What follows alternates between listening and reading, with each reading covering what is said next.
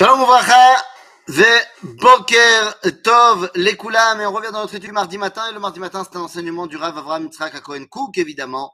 Et aujourd'hui, je voudrais qu'on parle d'un petit livre assez méconnu du Rav Cook, qui s'appelle Midot Areya. Midot Areya, c'est un petit livre dans lequel le Rav Cook en avait déjà parlé, eh bien, prend une liste de mots qui sont en fait des concepts, et va nous les expliquer en profondeur. Aujourd'hui, je voudrais prendre le concept bien connu de la Emouna, et au chapitre 7 de la Emouna, eh bien, le Rafouk va dire la chose suivante. האמונה הטבעית היא מה שיש בה מהעוז הטבעי והרעננות של האומץ. L'aïmouna naturelle. L'aïmouna naturelle, Rabotai. Mais qu'est-ce que c'est que cette émouna naturelle Eh bien, nous dit le Rafouk, cette émouna naturelle, c'est celle qui révèle ta puissance et ta force liée à ton essence de l'existence. Qu'est-ce que cela veut dire? Eh bien, ça veut dire que tu t'es levé le matin, tu vis, tu es conscient de cette force qui t'anime. Eh bien, c'est la émouna naturelle. Ma émouna du nom Amen, ma Amin, Emet. Je sais que je vis. Comment je sais que je vis? Parce que je vis. Cette émouna naturelle se doit absolument d'être accompagnée. Itzricha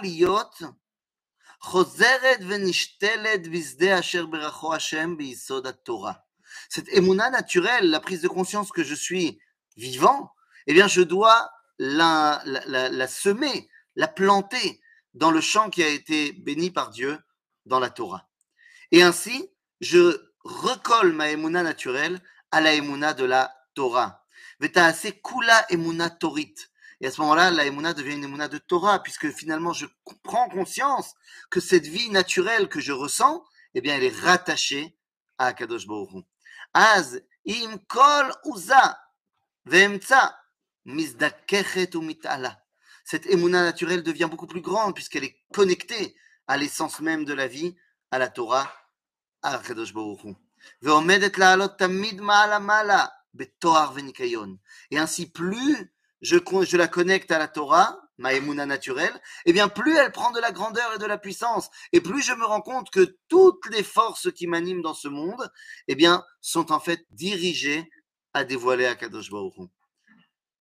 ובאותו העוז והאומץ שהם מתקפלים יותר ויותר מפני התואר והבהירות האלוהית, הולכת ומופעית על יסוד האמונה.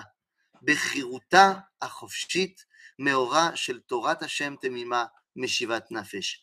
Comme je suis un homme doté de libre arbitre, nous dit le Rav Kook, lorsque je décide de connecter ma émouna naturelle à ma émouna de la Torah, eh bien je connecte le monde de la nature au monde de la transcendance. Et ainsi, toute ma vie prend un autre sens. Les amis, on a trop tendance quand on est et quand on, parle du, christianisme qui nous a, euh, j'allais dire, euh, euh, pénétré pendant 2000 ans, on avait trop tendance à séparer l'Église et l'État, à séparer, eh bien, le spirituel du matériel, c'est ce qu'il disait, de séparer le Kodesh du Chol. Le dit le Rav la Emouna, elle a tant une dimension de Kodesh, Torah, qu'une dimension de Chol, le corps la nature. Et nous dit le Rav qu'il est fondamental de lier les deux.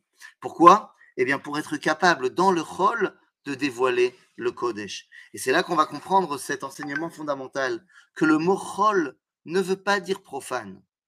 Le mot veut dire du verbe, ça vient du verbe lachoul, résider. En d'autres termes, le chol est l'endroit où le Kodesh peut tout simplement résider.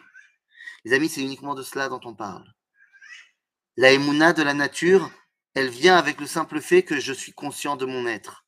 La émouna de la Torah vient m'expliquer que mon être a été voulu par quelqu'un et c'est quelqu'un, Dieu, qui lui a donné la possibilité d'exister.